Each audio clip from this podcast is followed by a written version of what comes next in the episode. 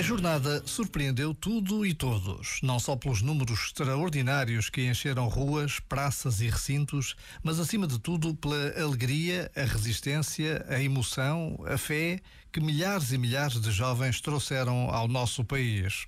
O calor, os tempos de espera, nada abrandou ninguém e de dia para dia foram sempre aumentando os números de todos os que quiseram fazer parte do encontro com o Papa, que nos traz para a vida a certeza de Jesus vivo e ressuscitado entre nós. Damos graças a Deus por tantas graças recebidas nesta semana que passou. Já agora, vale a pena pensar nisto. Este momento está disponível em podcast no site e na app.